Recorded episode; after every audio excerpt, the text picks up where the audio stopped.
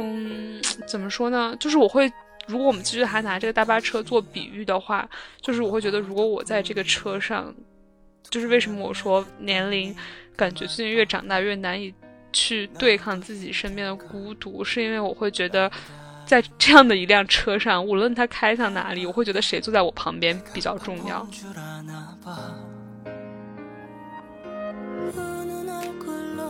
我充分拥抱了。人的流动性，嗯，就我也理解，就是大家都有各自的轨迹，所以其实，在这种程度之上的话，我不会觉得说我需要和我就是最好的朋友生活在一个城市，能生活在一个城市当然是最好的选择。但是如果没有这样的选项的话，我不会觉得我更孤独了。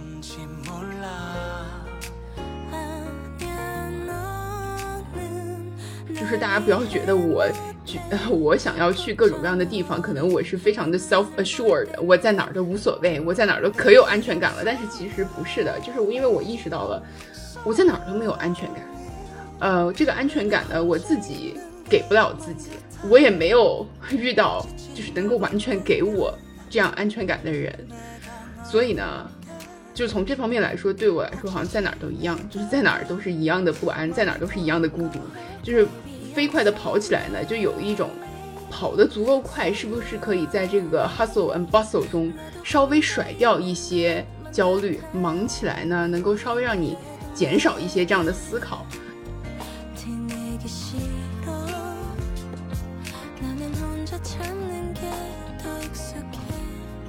嗨，大家好，欢迎收听《从长计议》新一期的节目，我是亚龙，我是佳音。我是嘉哥。那其实今天我们想来聊一聊城市生活这样一个话题，因为我们都还是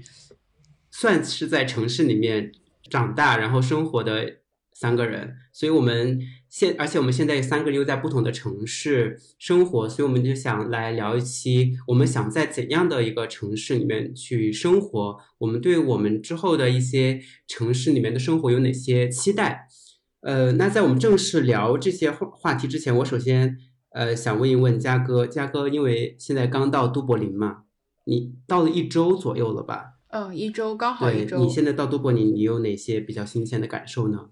对，那我就简单来说一下吧，大家应该都知道，就是我们上一周停更呢，就是因为。就是庆祝我乔迁之喜，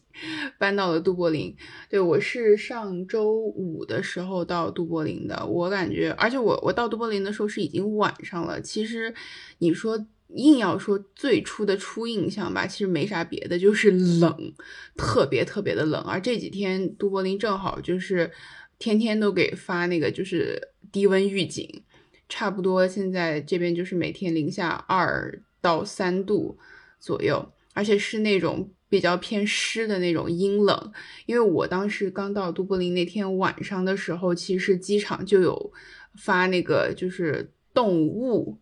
或者冻霜吧那种预警，说那边跑道太滑了，对，所以其实当时航班就拖延了一点儿。而且我还是比较幸运的，我刚来之后第二天就就大批量航班取消，就因为都柏林这边天气实在是太差了。所以说正好卡在这个节点上过来，也算是挺幸运的。然后就这个冷吧，就是冷到什么程度？就是我平时走在大街上的时候，我就会想起来我妈说的那句话，就是这个冻到，就是地上有钱我都不会停下来捡的那种，真的就走的特别特别快，在路上大家都是行色匆匆的。但是呢。就是在都柏林再生活一段时间呢，你就会感觉到这个地方除了冷，它还有一个就是贵，就这边这边物价真的挺高的。所以说，就一开始的感觉是，就地上有钱我都不会捡，但再过几天就觉得，可能如果真的有钱，我还是会捡 一下。对对对，但是除了这些之外，哈，我觉得就是我还是目前还是挺喜欢这个城市的，因为真的很漂亮。就这边，而且我住的这个地方正好是在那个我在都柏林的二区。就大家如果就是有地图可以搜一下，就正好是在那个码头那边附近。这边有一条很大的运河，啊，然后而且就是在这边你是真的可以在呃平时大街上看到挺多的海鸥的，就是海鸥就在那儿飞，嗯，而且这边就是空气也很好，嗯，唯一一点可能就是冬天吧，这边就是天黑的特别特别早，就你看现在我们现在录的这阵儿的时候，我这边时间是中午十二点。呃，再过上一两个小时，就太阳就开始慢慢慢慢下去了。到三点多那阵儿就开始黑，呃，四点四点半基本上就彻底黑透了。所以说，每天要是就是你真正的想在天亮的时候多进行一点活动的话，就早点起，然后早上可能差不多在八点到十二点这个中间多进行一些活动。再往后呢，就真的是 literally losing daylight，一不小心天就黑了。对主要就是这样的一个感觉，但整体来说还是很喜欢的。嗯，再补充一个背景小知识，嘉哥那个二区就是在市中心的中心，顶级富人区。是的，是的。是的，你们一听嘛，一区、二区这些地方，相当于在非常市中心，北京的二环、一环那种感觉的那种。刚才亚龙说北京的二环、一环，瞬间那个舌头就开始往上捋了。哎，但是刚才嘉哥说的都是那种自然景观，包括时间啊、天气啊、海鸥啊这些，就是你有没有对于这个呃城市本身？一些比较后天的东西的这种印象呢？嗯，我觉得可能也是因为我刚来才一个星期，就是还没有就是跟当地的这些 local 进行更加深入的接触吧。再加上真太冷了，我之前不是说了嘛，在路上 碰到个人儿就都不愿意打照面那种。嗯，但是我可以感觉到，就是这边的人是真的非常的 friendly。嗯，你说就是去到那种。呃，商店啊，或者是那些本身带有服务业性质的地方，就不用说了。真的，你只要对上眼睛，跟那个人对上眼睛，他就立刻会跟你打招呼、问好，然后问你需要什么帮助，然后一定会 have a have a good day，have a nice day 这种的。就大家还是就是非常的 nice 的。然后我感觉就是这边这边的那种就是文化气息，我觉得还是蛮足的。因为我们家楼下就有一个很大很大的剧场。然后经常会上一些各种各样的音乐剧啊，那些什么的。然后就走在这边，也可以看到很多的那种呃 gallery，呃，然后也会有很多的展。然后而且这附近我之前去转了一下，有很多的那种就是看上去很精致、很复古的那种小书店。我还没有仔细进去逛，但是看着门口看着就感觉特别有感觉，所以之后也应该去那边逛一逛。都柏林，它可能它还是因为在岛上，它整体的天气还和欧陆不太一样，因为我听说那边雾也特别多嘛，整体的氛围我觉得对都还是挺特别的，就和巴黎这边完全不太一样。巴黎我觉得就它太热门了，就走在路上有一半都是游客，我觉得这其实会对。体验这种生活稍微打一点点折扣吧，但不会特别影响。本身游客特别多，然后刚好最近又是圣诞季，然后嗯，因为之前世界杯，嗯，摩洛哥和法国之前对吧，又进行了比赛。我记得当天比赛的时候，也就是前天还是大前天的时候，就法国把乡街都封锁了，因为怕起冲突。就还挺感觉法巴黎就是一个，我觉得游客和本地人融在一起，然后整体的城市的氛围可能会更热闹，更加的嗯，商业气息会可能会更重一点，我自己是这么感觉的，嗯。嗯，哎，你这么一说，我还突然想起来了，对你说到商业气息，我觉得这边可能离我比较近的地方的商业气息最重的，可能就是。呃，这边的这个 Grafton Street 就是呃都柏林市很中心的一条，相当于商业街吧。然后我当时刚去那儿第二天的时候吧，我就出去那边转了，因为我之前就在国内的时候就刷过很多呃都柏林市的一些相相关的一些介绍的视频，然后就说那边经常有很多的那种叫啥街头，也不能。不叫街头卖 busking，对，就是 busking，表演，对对对，对对 对，表演，而且真的就是说。都是质量非常高的，然后我那天就去，真的就整条街。大家想着说，我怎么样才能加入他们呢？先去考察一下，先去考察一下竞品，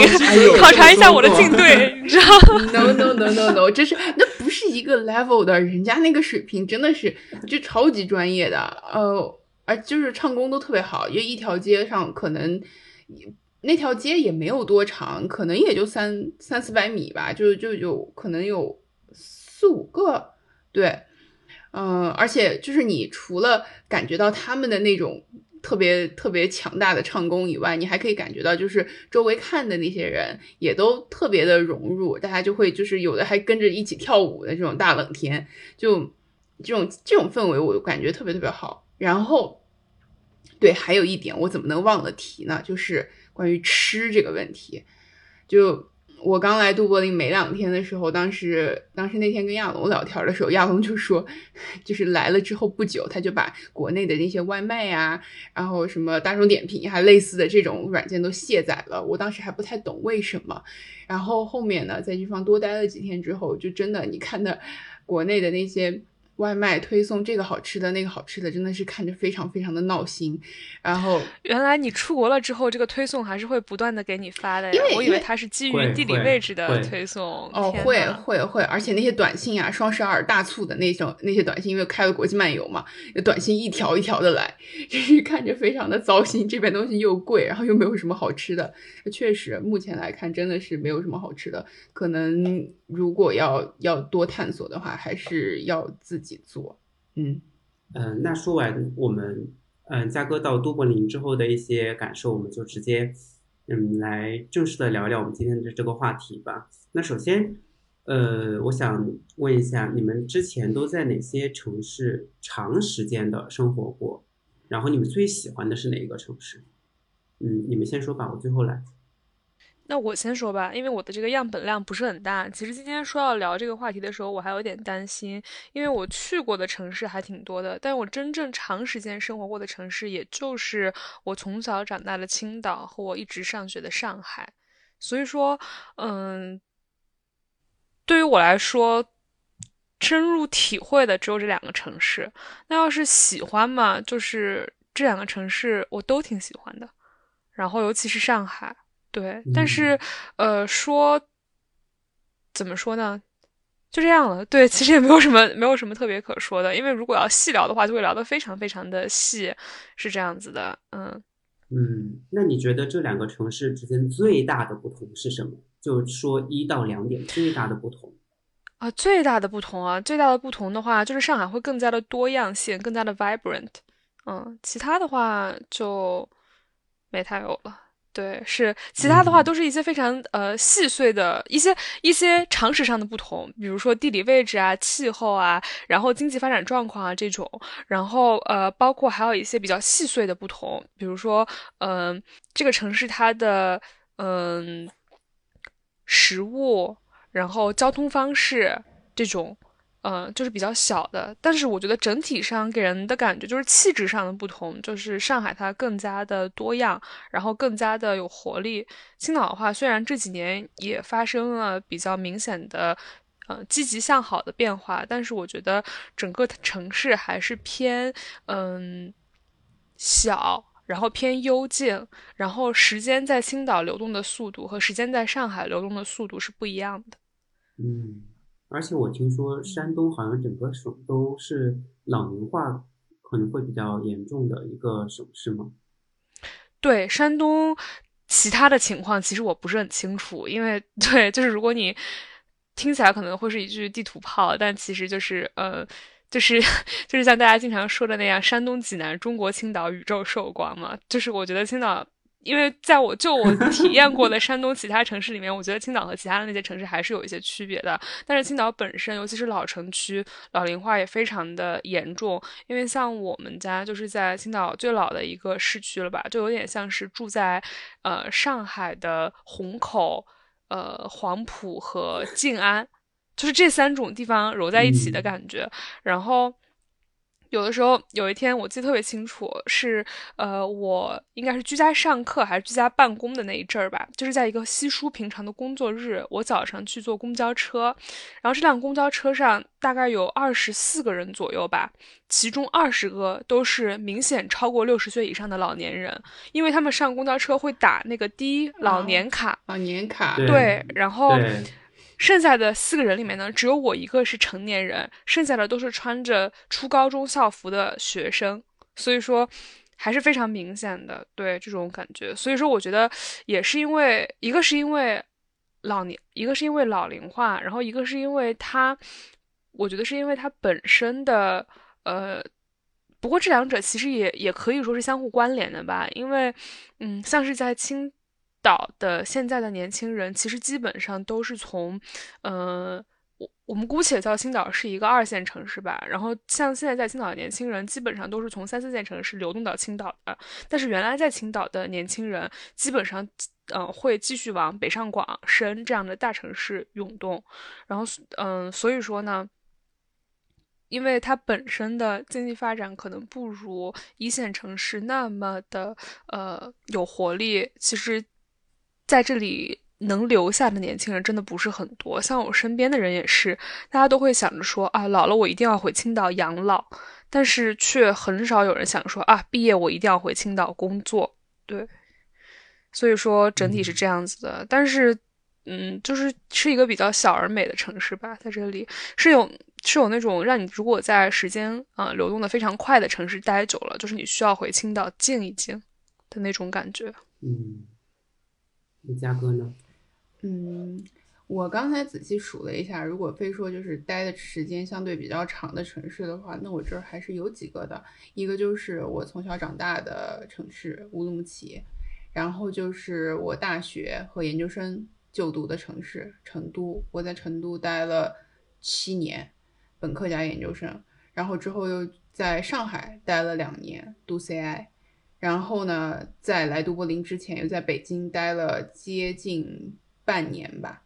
然后就这几个城市来说的话，首先，那我长大的城市乌鲁木齐，我觉得就是，嗯，从某些方面来说，它有一点点像香音说的那种，就是一个小而静的城市。而这个静呢，有很多情况下呢，是由于它的地理位置比较偏导致的。相对来说比较偏，这这个大家都知道，就是在国内买什么东西，一般就是新疆、西藏、港澳台不包邮，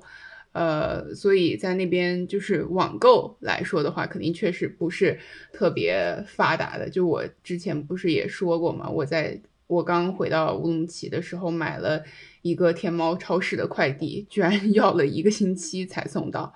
对，所以，呃，这个是一方面，但是我感觉就是整体的。就是西呃乌鲁木齐这个城市，它有就是有那种西北人的那种豪爽的气质，在那边就是什么东西都是很大份儿，而且在我们那边就是所有的东西都是按照公斤称的。我都是读了大学之后，我才知道在别的地方买东西，大家是按斤算的，按五百克算。我说五百克这个东西有啥买头啊？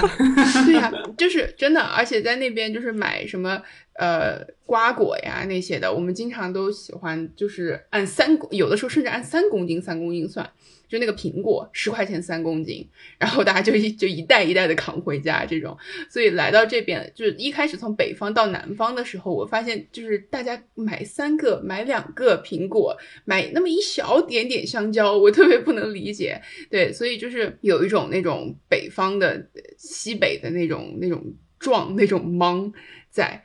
然后后来就去了成都，成都这个城市我也是非常非常喜欢的。一方面也是因为，就是我妈妈是重庆人，也算是离得比较近的吧。就就我从小就对就是川渝地区的美食有非常非常强烈的向往，所以在成都这几年也一直过得非常开心。然后再加上，我记得我之前我们录哪一期播客的时候，我也说过，就感觉成都这个城市就是。非常休闲，就大家很注重生活那种。然后平时在呃街上可以看到很多，就很多人，就是你不知道他们到底什么时候在工作。就尤其是在老城区、新城区除外啊，就就高新区那边大家还是挺卷的。嗯，就老城区那边，大家经常坐在一起喝茶，然后动不动去打麻将，就你也不知道他啥时候干活呀，天天玩，天天玩。嗯，但是我很喜欢这种精神。就虽然我可能本身 目前的条件不具备这种能够天天玩的情况，但是我非常的就是羡慕以及佩服这种生活精神。然后再后面就是去了上海，在上海待了两年，但是呢，其实说实话。就首先，因为在上海那两年，在 CI 整个的学业比较紧张，呃，我其实出去的不是特别多，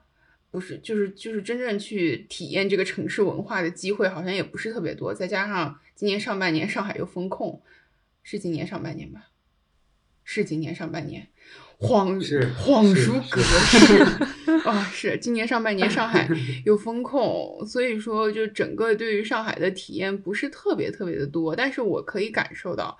就是上海是一个非常精致的城市。然后我之前我现在同事有在上海那边工作的，也会说到，就是平时在街上啊看到，就是大家背大牌包啊，就是相应的穿的非常精致的那些人是很多的。然后呢，我其实也蛮喜欢这种精致的感觉的，就是大家非常注重，就是呃自己的生活，我觉得这一点是我我很喜欢的。而且上海其实也有非常丰富的文化生活嘛，就各种各样的演唱会啊，各种各样的就是剧院呀这些的都很多。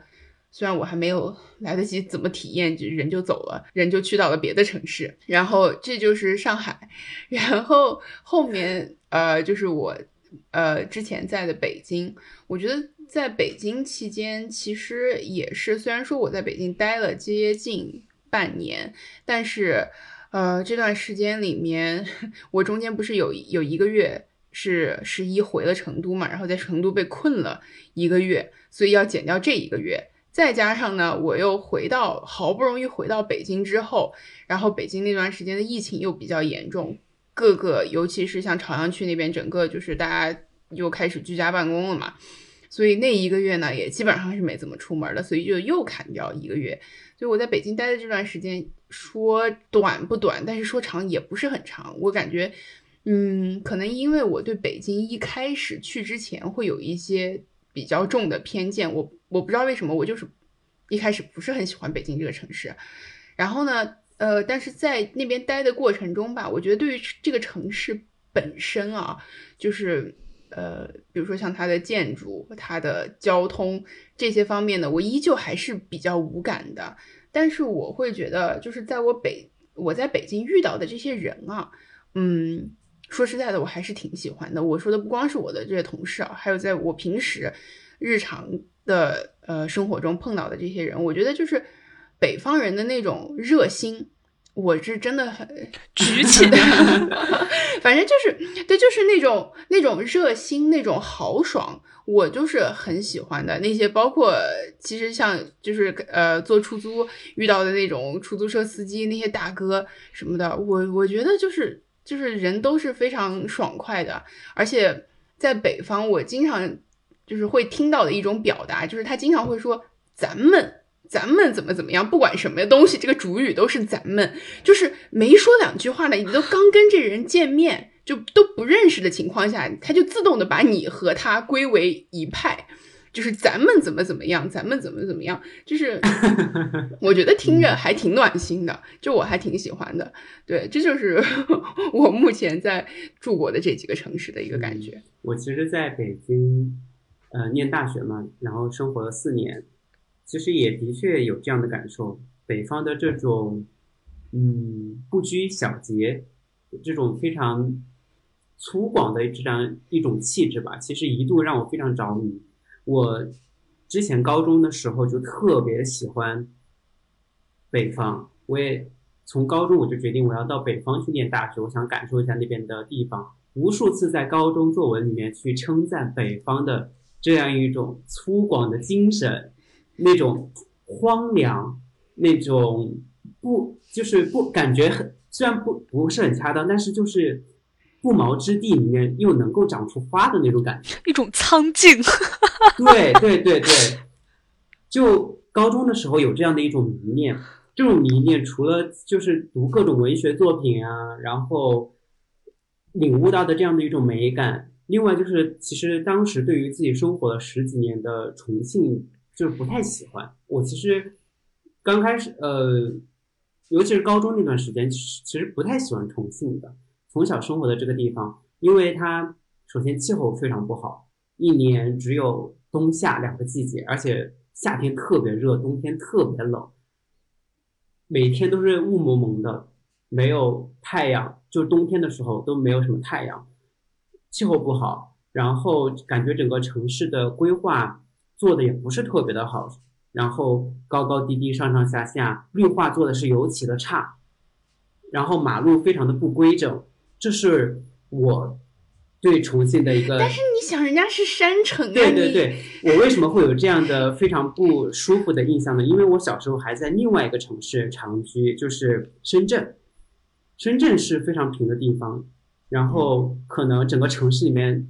所有的山，在重庆看来都是丘陵吧，可能都不能称作是山。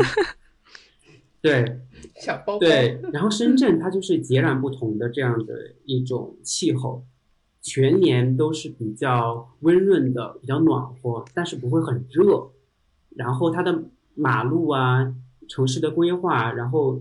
干净程度都比重庆要好，而且它的绿化是我非常非常喜欢的，绿化做的特别的好。我小时候在深圳就是总能看到蓝天，蓝天永远都是蓝色的。所以感觉特别舒服。所以一回重庆呢，就觉得差距非常的大，而且我我经常是一年到头要在深圳住三四个月的样子，就是寒暑假的时候会在深圳居住，然后上学又回重庆，就那种落差感其实蛮明显的。但是，嗯，我之后就遵从自己的想法来到了北方，到了北京之后，我才发现重庆还是挺好的，就是没有。这只是主观感受上的拉踩啊，就并不是代表客观事实。因为北京，我觉得它就更是一种，嗯，让我感受到一个我自己可能是偏也不算偏见吧，是我自己认为的一个想法。就我觉得一个城市要想好，要想人过得舒适，它必须要有水，必须要有活水。赞同，就比如像重庆，对，赞同，对，赞同。重庆它有长江、嘉陵江，上海有黄浦江，然后深圳更是靠着海，对吧？然后我北京我能想到就是后海那边有一条河，然后还有通州河，然后还是在郊区的那种，就嗯，我觉得没有水的城市是不够包容的，它是嗯，它给人的气质是非常不一样的。我觉得有了水的话，这个城市它显得更加的宽容一些，能够更加容纳一些脆弱的人。我有这样的一种非常 spiritual 的这样的一种想法。另外，北京，我刚到北京的时候，恰逢一六年，其实那个时候是空北京空气质量最差的那个时候。我们戴三 M 的那种雾霾口罩，戴一天出去回来口罩是黑的，然后头发能洗出黑水，就空气差到那种程度。当然，自一六年、一七年之后，北京市政府也是出台了很多的政策来管理这个空气污染，也取得了非常好的效果。另外就是，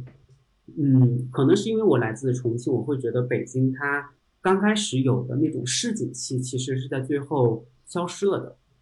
其实，嗯，嗯我说市井市井气就是路边摊，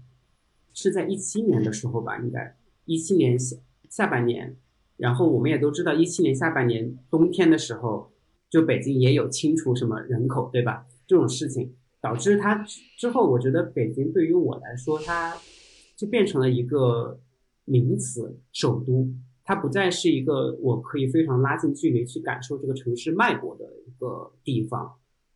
而且我觉得本身就个人生活体验来说，你没有了那些路边摊，包括各种各样的市容市貌的大改造之后，你整个人生活的便利度是下降的。而且本身北京的便利度其实并不是特别高，就我个人来讲，尤其是我在上海生活了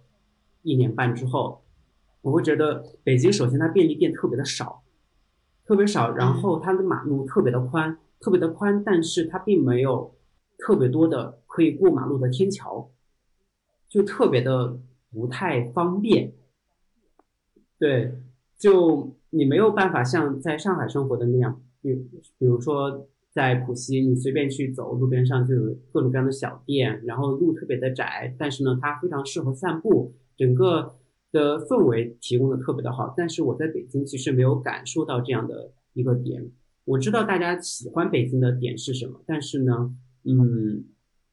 我可能就是就就我自己个人体验来讲，我也不是特别喜欢北京，我也不太喜欢它带给我来的各种的体验，嗯，就是这样。之前我们是不是有做过一篇，就是关于讲那个便利店的演讲啊？就是说为什么北京比起上海便利店那少那么多？就感觉因为很多便利店都是二十四小时的嘛。但是我确实感觉北京就是天黑了之后在外面活动的人真的不是特别多，可能也是因为我正好是在天比较冷的时候在北京哈。我感觉就是十点钟以后就还在外面，就是有便利店这种需求的就比较少，所以感觉没有没有上海那么那么热闹，尤其是夜生活。嗯嗯，对我也是有这样的感觉，因为刚开始去北京的时候就很诧异，街上九十点就没人了，就很不能理解这种事情，因为在重庆的时候九十点。就大家的生活还没有开始，大家都是凌晨一两点出门吃火锅的那种，就很不能理解。对我觉得北方，我不知道是不是整体北方的夜生活都相较于南方会稍微欠缺一点，我不太清楚是否是这样的一个对比。好像也不是，好像东北的夜生活似乎耳闻过，东北的夜生活非常的发达，但是我也没有体验过，所以说，所以说我也我也不太是是去洗澡，不知道，我也不太，我也不太好说。但的确就是在青岛也是，就是我觉得一个城市的老龄化越严重，它的夜生活夜生活越萧条。像我们家这边这个城区，你基本上晚上九点吧，就是在老城区老建筑非常多的时候，晚上九点。就是你街上只有路灯了，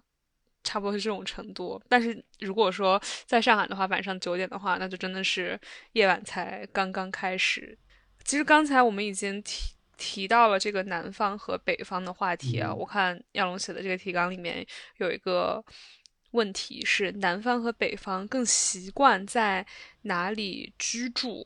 其实对于我来说，这个问题比较难回答，因为嗯。上海和青岛，我觉得都不是严格意义上的南方和北方。嗯，就是他们如果用什么秦岭淮河线来画，当然是一个在南方，一个是在北方。但是就像亚龙说的那样，一个城市如果离水很近的话，它的气候就受水的影响多一些嘛，它可能就没有那么的四季分明，然后可能也会更加湿润一些。嗯，所以说对于我来说，嗯，如果要选的话。我应该会选择，就是只是假设啊，如果要选的话，我应该会选择北方，因为像我去过的比较往南的国家和城市，泰国、新加坡这种，然后即便是冬天的时候，它也是较为的温暖。但是，嗯，如果是我的话，我会想在一个有着冷热差别的季节生活。对，嗯。那嘉哥呢？如果你要选的话，唉，如果非要选的话，我如果非要选的话，我应该会选南方。呃，我觉得就是我跟香音的理由，在气候方面这个理由正好相反，就是我还是体验了一下，我还是相对来说比较喜欢湿润一点的地方。虽然说那种湿冷也很难受哈，但是呢，首先因为我这个人鼻炎特别特别的严重，就在非常干燥的北方。其实前段时间我在北京的时候，就那段时间刚通暖气，然后有又有几天空气质量不是很好，那几天我的鼻炎就犯了，就整个人，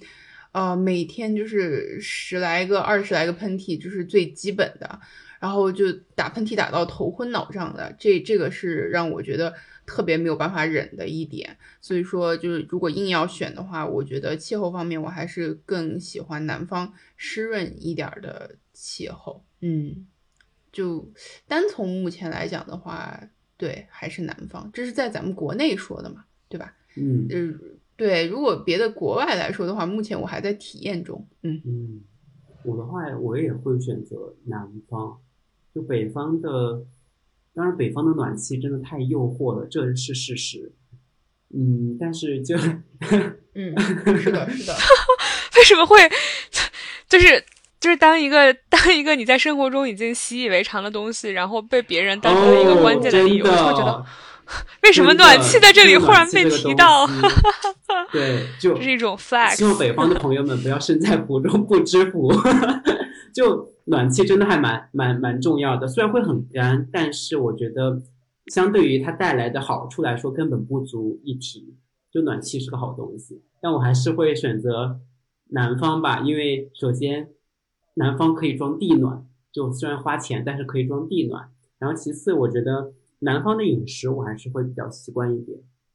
嗯，就不，我并不是指的是川渝这边或者是湖南的这种辣麻香，嗯，就是整体南方的饮食我都会比较习惯一点，包括广式。然后，因为我以前一直在深圳生活嘛，他们那边的潮汕菜，其实我也特别的喜欢。我觉得，嗯，南方的饮食给我的感觉，它的风味，就是我从个人体验上来讲，我会觉得更丰富一点。就是从给我味蕾上的一种刺激，或者是感受，会我自认为会更丰富一点，所以我会比较喜欢南方的饮食。然后气候的话，嗯，我也是，我觉得北方真的。它的这种冷带大风刮着来，真的很受不了，感觉整个脸都要被吹垮了的那种感觉。所以，就从实际生活体验来讲，我还是会选择南方。另外，嗯，就是从整个文化上来讲吧，我可能我个人的偏见，我会觉得南方更 liberal 一点。嗯，对，就不管是从，比如说我们从新闻。新闻界上来讲，比如说曾经非常火的《南方周末》呀，或者是我们把新闻也划划分派别嘛，南方系什么之类的。所以我整体我从个人感受上来讲，南方会显得更 liberal 一点，所以我比较想要待在这样的一种环境里面。我并没有说北方不 liberal 啊，我是说相对上一个程度的深浅问题。嗯。而且我觉得之前亚龙说到的那个就是饮食的丰富程度吧，当然我我感觉这个肯定也跟他所处的地方，就是能种的作物、能种的这些蔬菜啊也有关系。我感觉就是南方这边肯定是各种的像水产啊，然后呃再像各种的蔬菜种类肯定会就是比较丰富一些。北方嘛，主要是肯定面食为为主，然后相对的，但是我我会感觉就是。北方人会是非常努力的，想要把这个面食做出各种各样的花样来，就像西北啊这边，这就是真的那些就是做面食的各种手艺。我以前啊，其实我那段时间特别特别喜欢川渝地区饮食的时候，我还不是特别能够就是怎么说欣赏，能够 appreciate 这种北方的面食手艺，就觉得这个面嘛，你再咋做它也就是个面，但是。对我现在，我感觉人在国外之后啊，呃，我我会就是 真的，我会真的觉得就是咱咱们中国人就是在美食方面下的各种功夫啊，利用自己手上现有的食材，不管是丰富还是单调啊，我们都能给它做出个花儿来。就是对于这一点，我还是觉得就是作为一个中国人，我挺自豪的。对，但我不太能够接受面食。因为我总觉得它干喉咙，你多喝水。你吃面食的同时呢，喝很多很多的水。对啊，但是我觉得，那我到底是喝水喝饱的，我还是吃是吃饱的？饭吃多了，它也干 喉咙呀。就南方人，他觉得他觉得米比较润一点吧，那种好奇怪，好嚼，好消化。OK，我我不太能够 get 到，就是面点，就是面食的它的这种好吃，但是我是充分能够理解人们对它的喜爱的。嗯，OK。好的，就接下来这两个问题，其实我觉得可以合在一起回答。就是你，你最想在哪一个城市定居，和对于你理想的生活城市有哪些必须满足的条件和最看重的因素？其实对我来说，这个问题比较难回答。就是最想在哪个城市定居，因为定居听起来很可怕，定居听起来就是住到死，你知道吗？对 对对，我觉得这个听起来太可怕了，就是。住到死，但就如果说真的就住到死，就是想一下自己老了的时候生活是什么样子的嘛？就是我对于我老年生活的想象吧。首先我不太敢去想，但是在我为数不多的想象里面，就是我不会想到，比如说说，哎，我是在。嗯，哪一个四季如春的城市的小院子里晒太阳啊？或者是我在哪一个大海边上，在海边的沙滩散步？就是我不会想到这些，就是我会想到我和什么样的人在一起。所以我觉得，就我最终在哪一个城市，所谓的定下来，就是住到死，应该是看我身边的人都流动去了哪里吧。因为我会觉得，嗯，反而是。年龄越大，就是越不太好去处理自己的一些孤独的情绪。所以说，嗯，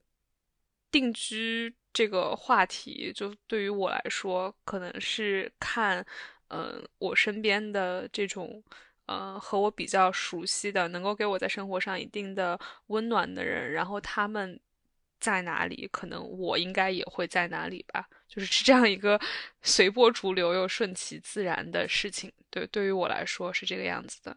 然后就是说，对于理想的生活城市有哪些必须满足的条件和最看重的因素？其实除了刚才说的人之外呢，就是嗯，我觉得最重要的对于我来说是这个城市的多样性吧。就是刚才嘉哥在提到上海的时候说上海是精致的，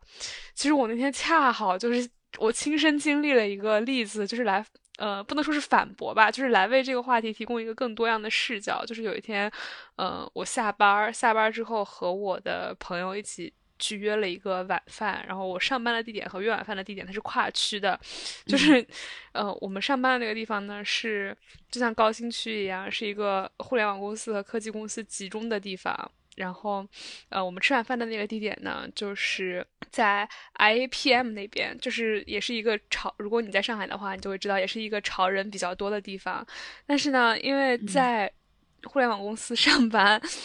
就是你的衣着呢，上班都是以舒服为主的。然后很多人呢，尤其是可能，嗯，就就是不是偏见啊，就是男生多的，可能都穿那种公司发的。裤衩、T 恤、卫衣、帽子什么的，然后你一下了那个地铁，就是你看到大家身上的那种 公司周边就会非常的多，比如说电脑包呀，然后双肩包啊，基本上都是公司发的，然后你就可以直接用。然后我那天。下班的时候呢，就是因为我要和我的学妹吃饭，就是我觉得我还稍微打扮了一下，你知道吗？稍稍打扮了一下，比平，比不能说多么用心的打扮吧，但至少是比平常上班的时候穿着裤衩、穿着就 是 T 恤的我更加的精致。然后，但是呢，因为现在有疫情嘛，不是动不动就会居家办公什么的，所以说下班的时候我是背着自己的电脑走的。我就我就背了一个公司的那个电脑包嘛，但是整体的衣着上，我觉得我还是稍稍用了一些心思的。然后我在下那个地铁口的时候，在涌动的下班人群里，然后我觉得说，哎，今天在这个整体水平，我还是在 above average 的，就是我还是挺精致的。然后结果等我再换乘地铁到了 IPM 那边之后，就是。就是我从那个地铁面上浮上来之后，我觉得说天呐，怎么怎么感觉和我想的有点不一样哎？就是 就是我感觉我是一个那种就是互联网土狗，你知道吗？就是在一群背着精致的包包、穿着高跟鞋的人里面，就是我是显得那么的格格不入。但是我会觉得说，上海比较呃有意思的地方就是。任何人的存在都是合理的，因为它是很多样性，它是很多样的。就是你能找到那种在大街上穿女装的男生，然后你也能找到在大街上对，就是什么穿汉服的女生啊，什么可能在一些像亚龙说的那种不那么 liberal 的城市看来会比较小众，会比较遭受异样眼光的这样的人。然后在上海的街上，其实，嗯，我觉得大多数人，尤其是年轻人，都会觉得这种现象就是。是相当合理的，就是你可以随随便便的在有限的空间里面尽可能的做自己，而且因为这个城市它嗯经济发展的比较快，机会比较多，就像刚才我说青岛就是我的家乡的这个对比之下，它吸引过去的年轻人就比较多，所以它是有充足的样本量的。然后它一旦有了充足的样本量之后，你就很容易在这个城市里面找到和你呃处于同样的一个呃状态的人，就很容易找到你的同温层。所以说我觉得这一点是特别重要的，就是它一定要有丰富的多样性。然后这是找到同温层是一方面，然后另一方面，我觉得它也会让你变得更加的包容。对，就是呃，我觉得这是一件好事情。对，嗯。然后呢，就是还有一点，如果说理想的生活城市的话，就是长期生活的城市的话，我会觉得我是一个都市型人格，就是我会觉得得方便，就是像像我说那样，得有便利店，然后得有一些呃，比如说像商场啊，然后嗯这样的。便民设施吧，然后也要有一些像嘉哥刚才说的那种剧院呀、画廊这样的文化设施，就是对于我来说是特别重要的。所以说，我觉得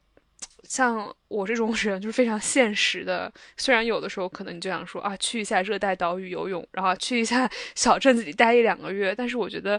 让像我这种人让我归园田居是不可能的。对我就是因为充分的享受了大城市的便利，然后再让我就是。进行某种程度上的生活降级是比较困难的，所以我会觉得，嗯，大城市都市对我来说特别重要。就像我们上一次在录完聊天的时候，然后我有说我很喜欢京都，因为我会觉得京都是日本的那个精华所在 essence。但是让我真的去京都生活嘛，呃，可能它就不如大阪或者是东京，嗯，就是这种感觉。对，嗯，是的。那嘉哥呢？哎，我觉得啊，嗯，首先我特别同意相应他之前说的那一点啊，就是人年龄越大，就感觉越难处理自己内心深处的这种孤独感。所以呢，我感觉啊，比起我最后会选哪个城市啊，我觉得首先先是处理自己内心的深处的这种孤独感会比较重要。因为我非常同意香音刚才说的那个话啊，我觉得比起说是哪个城市，我觉得。更是，就是我和什什么样的人一起生活会非常重要，因为我我我想了一下，就是没错没错，对我我想了一下，就是如果我是和一个呃呃，或者是说和一些啊特别特别契合的人在一块儿的话，那如果我们正好住的偏的话，那我们就一起享受孤独。我觉得跟这些人在一块儿呢，我住的偏我也无所谓。然后如果我们正好是在一个大城市，那我们就一起享受这个 glamour，一起被闪瞎，我也无所谓。就嗯，所以说我我我是会觉得这个人特别重要，可能也是因为就是我现在也是不太能够，就是比较好的处理内心的这种孤独。对，那呃，就像我以前我是非常非常喜欢成都这个城市的，我是一度觉得我就是。最后会在这个城市养老，嗯，其实很大的一部分原因也都是因为，就是我最好最好的那些朋友，就是基本上都是在成都的，而且就是成都也确实除此之外也具备了很多就是我喜欢的那些城市的特质，比如说像小英之前讲到的这个多样性，然后呢再加上它的美食，然后呢这个气候也是在我接受可以接受的范围内的，所以我会非常喜欢。但是我觉得除此之外的话，嗯，你说硬要我从城市就抛开人的角度，只从城市来说的话，我好像还不是特别能够选出来一个城市。嗯，当然可能也是因为我目前待的城市还不够多哈，我觉得可能之后还需要再更多的体验。然后，嗯，再说到就是理想的城市生活，如果非要说的话，要满足的条件，嗯。我这地方可以再加一点，我觉得交通挺重要的，至少在我目前的这个这个生活来说啊，就就还没有到那种就是老了腿脚不灵便哪儿也去不了的那种情况下，我觉得交通还是挺重要的。因为其实我在来都柏林之前，我就知道这个城市是没有地铁的，就都柏林是没有地铁的，只有那个呃那个叫啥，就是轨道交通，地面地上。啊，对对，地上的轨道交通，然后和公交车，不然就是打车。所以说，就是我还挺庆幸的，幸亏我是住在比较靠市中心的地方，就是我在周围步行两公里的范围内，我可以基本上去到我，呃，包括去上班，然后还有就是日常的购物呀这些的都可以 cover 到。不然的话，我觉得就是在这边坐公交车出行还挺贵的，而且呃挺不方便的，就就可能走个七八公里的路，坐公交车要一个多小时，而且那公交车也不是特别频繁。呃，要打车就更不用说了，就动不动打车就十几二十欧就就出去了，所以说就还真的挺麻烦的。我觉得就是交通也是一个很重要的一点。对，嗯，就这个话题的话，我其实我和你们还不太一样，我是比较有明确的城市。嗯，倒也不是说定，的确你们说的这个定居其实蛮有道理的，就是它好像把时间拉得特别长。但是如果我们稍微拉短一点，嗯，我是非常明确，我想在我。呃，怎么说？青年是不不是青年？青年中年时期啊，就是 大概是二二十五、二十六到一直到四十岁，可能吧。我觉得大概是四十五，就大概这个样子。我是想生活在纽约的。就我们把时间稍微拉短，你看我是有这样的一个选择的，就是纽约。我非常同意你们对于其中人的呃这个表述，我也非常喜欢。但是我个人来讲的话，呃，我充分拥抱了人的流动性，嗯，就我也理解，就是大家都有各自的轨迹，所以其实，在这种程度之上的话，我不会觉得说我需要和我。就是最好的朋友生活在一个城市，能生活在一个城市当然是最好的选择。但是如果没有这样的选项的话，我不会觉得我更孤独了。嗯嗯，我是这样的一种想法。因为为什么会选择纽约？呃，除开其实大家都非常 cliche 的喜欢纽约的点，我还是会觉得纽约它就是一个中心，不管是什么，它都是中心。就你享受，你不是不是享受，或者甚至是你遭受的东西，好的坏的，都是第一手，都永远的 first hand information，first hand experience。嗯，这个对我来说我是比较喜欢的。嗯，就它能够提供的这样的一种，能够每天对你进行狂轰乱炸的。这样的一些信息也好，体验也好，是我非常想要获得的。尤其是在我非常年轻的时候，我是比较想要这样的体验的。那可能上了年纪之后，我也可以往郊区搬呀。就是我不再住在那种 hustle and bustle 的市中心，我可以往郊区搬啊。就我你要我就是，就像老友记里面说菲比说的，就是买个沃尔沃，哎，当个 soccer dad，我也不是不可以，对吧？就是之后就是步入平凡生活也是可以的。对，所以我觉得纽约，我目前来讲，我是非常想要生活在纽约的。呃，对于之后的这个问题，说必须看重哪些条件，除了香音和嘉哥之前总结的那些点，我比较看重的还有一个城市的公民精神。嗯，当然，我觉得在国内说这些可能会比较的笼统，比较的模糊，所以我。也不会举具体的那个城市，嗯，城市来展开聊。我就简单的想一想，为什么会这么想？我会觉得，一个城市如果有公民精神的话，这个城市会不断的进步。城市的这种进步，它不是自上而下的，而是自下而上的。对，嗯，我觉得这个非常重要，是因为我们在这样的一种公民实践当中，明确了谁是生活的主体。我们呃，我觉得可能也是我们这这几年在，就是我们生活的不确定性不断的摇摆当中，不断的给我增强了这样的一种感受。我们要去，只有如果我们坐在一一辆大巴车上的话，如果我们什么都不做，什么我们都不说，我们都不说我们自己要去哪，我们就任由司机开的话，那最后不管是出了什么事情，应该是握方向盘的人。担责，如果要避免这样的情况发生，我们作为乘客，我们就只能勇敢的表达出我们到底要去哪，甚至是我们要有人会开车的人要学会拿下方向盘。所以，嗯，我觉得这是一个非常粗浅的一个对于公民精神的一个表述，但我认为这非常的重要，至少对于我自己来讲的话非常重要。我不想生活在一个城市。大家都是非常精致的提线木偶，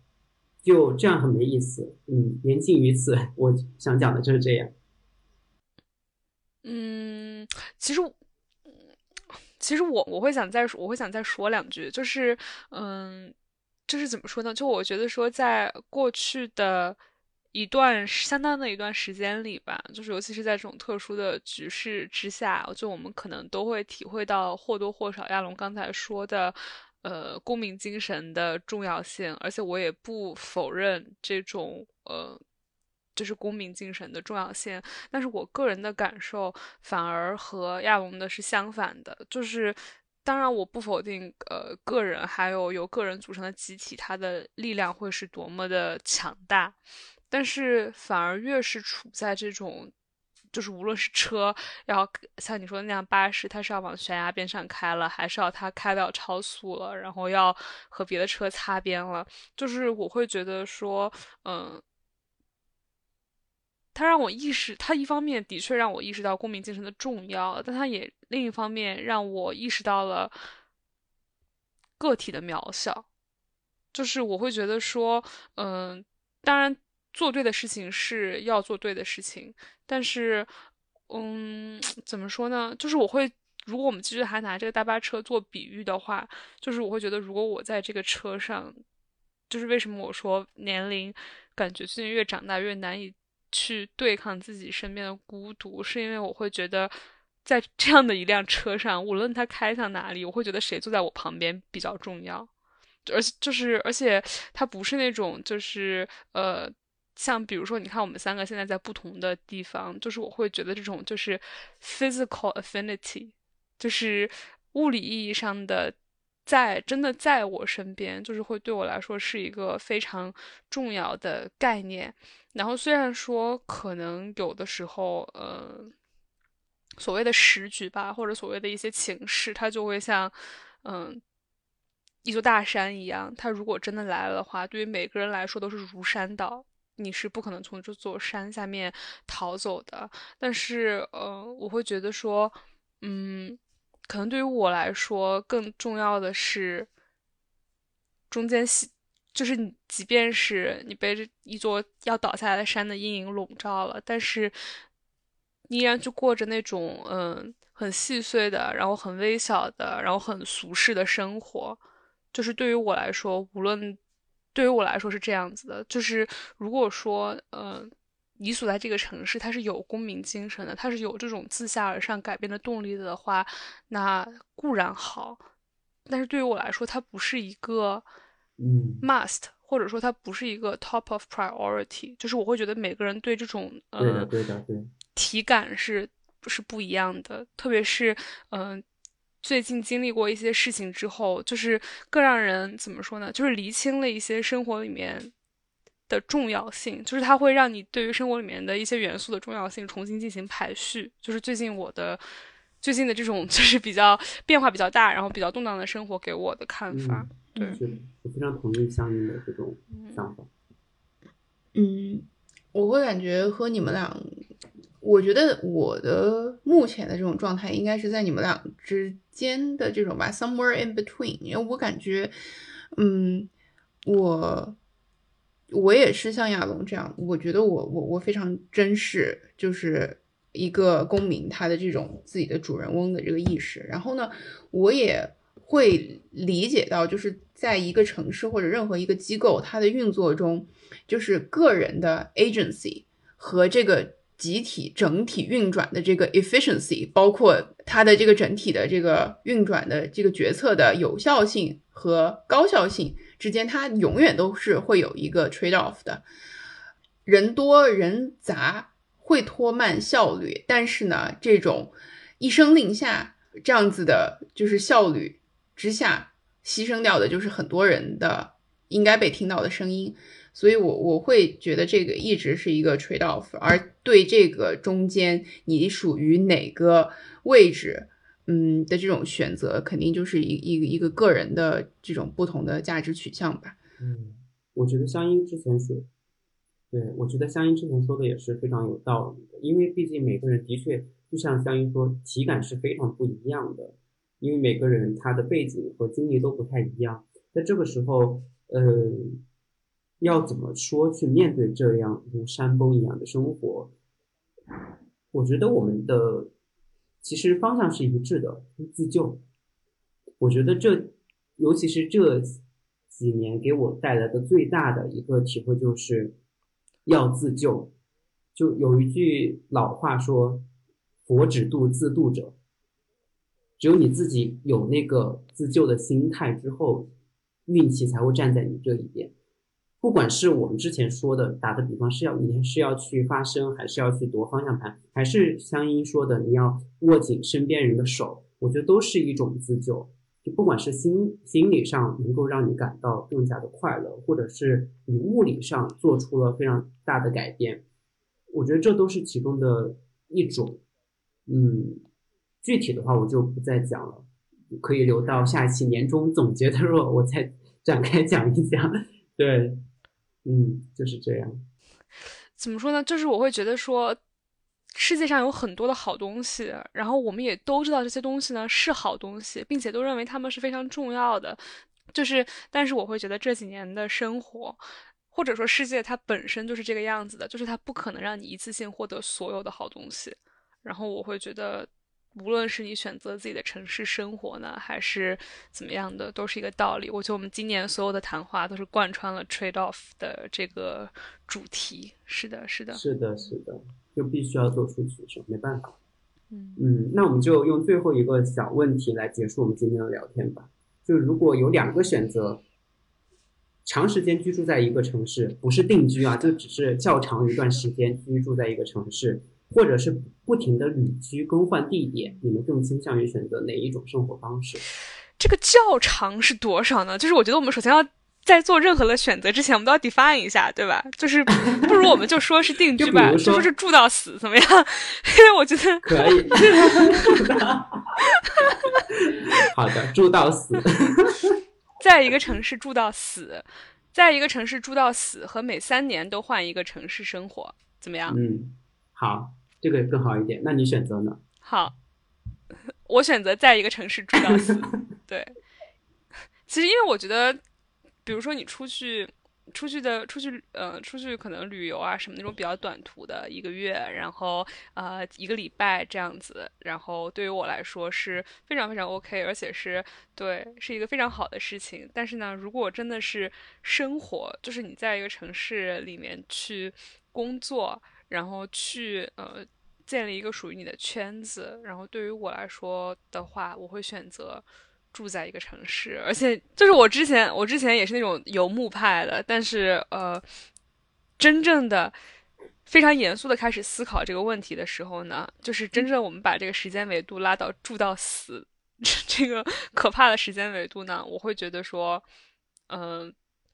我觉得在一个城市生活比较好，它是一种永远都有家可回的感觉，对，是一种安全感。然后我也我不是一个很有安全感的人，所以说，嗯，会。尽可能的抓住一些这种外在给我的安全感吧。对，虽然这样听起来听起来不太健康，但是我会觉得，嗯，如果说我们今天是随便一场谈话，然后问我一下，哎，你是不是想要平常多换几个城市生活啊？我肯定会说是。但是如果说是定居住到死，还是每三年就换一个城市生活的话呢？那我会选择住到死都在一个城市。对，嗯。嘉哥呢？不然你先说吧。我现在突然陷入了一些 一些犹豫和悲伤，不知道为什么。对，就是我把这个成，我把这个问题弄得非常的极端，因为我觉得，就是如果你不，我们如果我们三个人没有一个统一的这种前提条件的话，它就是讨论就没有什么，就是讨论就永远不 on the same page，就没什么意义，对吧？嗯。我我个人的话，我我也会选择在一个城市居住，呃，因为我觉得和香音说的那个没有安全感是有一定道理的。我觉得我到一个，我之前就说过，我很容易形成习惯。我形成习惯之后，我就会干按照这种习惯去生活。嗯，就我很多时候，我觉得我生活非常纠结，不敢逾越半步。自己的习惯设定的这样的一个区域，我唯一能做的打破的方法，我就只有设定新的习惯。但我觉得这样其实是非常不健康的，对，所以在面对这个选择的时候，我还是会选择长时间居住在一个城市。除了安全感之外，我觉得这会更加的，嗯，让我有让我感觉自己的生活有迹可循，有秩序感。对，有秩序感，就我能够保持这种秩序感。没有这种秩序感，其实对于我不知道对于其他人来讲怎样，对于我来说是一个会让我感到非常非常焦虑，甚至是恐慌的一个一个事情。每三年都换一个城市，意味着每个地方你都不太能够深入的，倒也还好，三年好像也可以比较深入的去了解这个城市。但是，嗯，我自己会感觉秩序感会有一点点 compromised。另外，我会有一种 loyalty 的这种，就是警铃大作，就是我不可以换来换去，我不可以换来换去。就我不可以！天呐，这就是你之前完美的印证了你之前说的那种什么，就是我会不会对自己的母语产生背叛感？就是我会觉得，是的，是的，是的，这种 loyalty 它是会投射到自己身边所环绕的一些事物上面的。对对对，所以我觉得，我如果每每几年每几年都跳一下，我会觉得我在出轨。对，对，所以就是我我还是会选择住一个城市。嗯。我的话，我们再最后明确一点啊，就是关于这个住到死这个问题和三年换一次的，就是我们可不可以明确一下，就是当一个人他已经 physically 不太能够，就是每三年换一次的时候，我们可不可以这个这个时候暂定他可以在这个地方，就是。待的比较久一点，我的意思是说，你说如果我选我每三年换一座城市的话，这个我们可不可以 assume 我到了七老八十这个阶段的时候，我可以在一个城市里面住下？因为我目前想的是，嘉哥，你这你是不是想就是换换换换到七老八十，就换到最最喜欢的那一个就住下？哎，我都七老八十了，再让我三年搬一次大家，我觉得有点不太人道，就是。啊，我觉得就是从开始领退休工资之后吧，我们就就放过了这这段嘛，你就想怎么活怎么活就行了。就是我们讨论前面就是比较能活得动的情况下，你是选三年搬一次，还是在一个地方安静安静待着？嗯，我觉得好的。OK，我觉得你这是还是那种就是就是都想要 want to have it all 的心情，但是我我放过你好吗？我放过你。我放过你好吗？你你讲吧，你讲吧。就嘉哥做不出决定，企图在题目上做出手脚。对，你知道，他就是企图企图钻我这个出题人的空子，你知道吗？七八十了，七八十了，你让我往哪儿搬去？就是我有那个心，我也没那个体力了。你讲吧。我放我放过你，放你一马。呃，对，因为因为就是大家听到我前面噼里啪啦说这么一大堆，应该也就是明白了我的选择。我可能还是会选择，就是呃，每三年换一个城市。而我这个选的呢，就更多是出于，还是出于体验。对，因为我觉得可能真的是我前二十几年，就是我我我觉得我可能去过的地方太少了，或者是说我想去的地方还是太多了，所以我还是会觉得想去各种各样的地方多去看一下。至于安全感这个东西呢，我其实是非常非常同意香音。和亚龙的这个说法的，就是大家不要觉得我去，我想要去各种各样的地方，可能我是非常的 self assured，我在哪儿都无所谓，我在哪儿都可有安全感了。但是其实不是的，就是因为我意识到了我在哪儿都没有安全感。呃，这个安全感呢，我自己给不了自己，我也没有 遇到就是能够完全给我这样安全感的人，所以呢。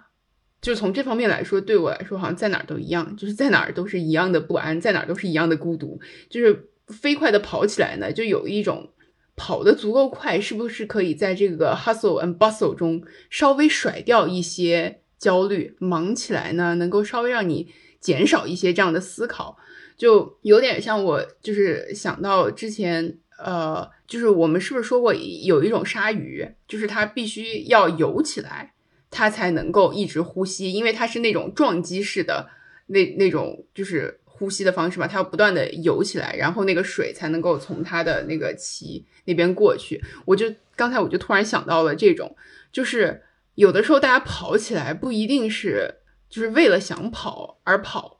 而是觉得停下来之后呢，嗯，会有可能会有更多的那种那种不安，就是你安安静静的在那儿的时候，你没有在你没有办法非常好的跟自己相处的情况下，那种 silence，那种平静，可能是让我没有办法去承受的。但是你动起来之后呢，有些情况下是有一些就是硬性的要忙碌的事情是你必须要做的。在这个过程中呢，你可以稍微的从和和自己的这个这个 thoughts 能够稍微的逃离一下。我觉得就是也不是说，所以这样子对比下来，也不是说我主动选择了哪个，我只是说这两种之间可能一种 hurt less。对对，这就是我的一个选择。哎，好悲伤啊！所以说我刚说我刚很悲伤嘛。嗯，对，怎么聊到这个这么悲伤呢？今天聊到最后，发现我们三个人都不是很健康。我觉得真的，就的确啊，大哥刚才说的好好悲伤，但是我就我尝试 cheer up 一下，就是我嘉哥说跑起来的时候，我就想到了一起来看流星雨，跑起来的时候眼泪就变成汗水蒸发，动毛。哦，你为什么要打乱我这一段非常啊纯粹的悲伤？没有，你可以掐掉，你可以，你可以之后把它掐掉。我就是突然想到了，所以，所以今天的 BGM 最后是一起来看流星雨的那个 OST 吗？不行，不 行啊！天呐，我太好笑了。好的，好的。我们其实，在聊城市生活的时候。最后难免还是会聊到我们对于环境的感知，我们自己做出的选择，还有我们自己和自己的一些挣扎、内心的一些困斗。嗯，所以聊到这里，我们还是觉得，不管你做出怎样的选择，都明白它只是一种取舍。嗯，人生的选择就是这样。那我们就下期年终总结，我们再见吧，拜拜，拜拜，拜拜。 살던 때보다 모자람 없이 주신 사랑이 과분하다 느낄 때쯤 난 어른이 됐죠. 한 송이 꽃을 피우려 작은 두 눈에 얼마나 많은 비가 내렸을까. Oh rewind 돌이킬수록 더 미안. 포기야 나를 포기해버린 당신에게